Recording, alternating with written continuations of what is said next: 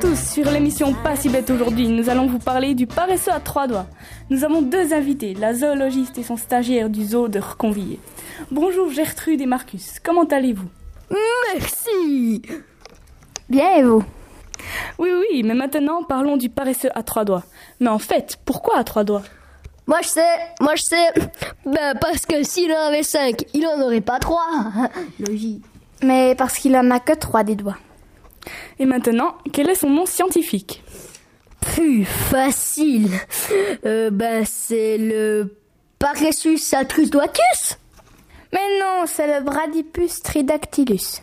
Savez-vous de quelle famille scientifique fait-il partie? C'est la Badidadidadidada. Non, c'est la famille des Bradypodidae.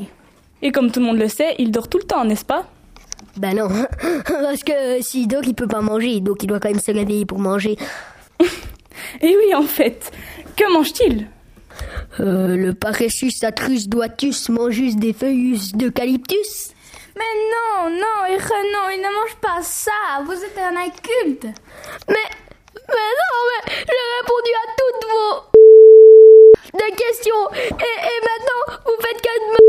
Alors, vous avez pas votre poste. Mais non Non Alors on se quitte sur cette épreuve émouvante avec les engueulades de Gertrude et Marcus. Non Envoyez la musique.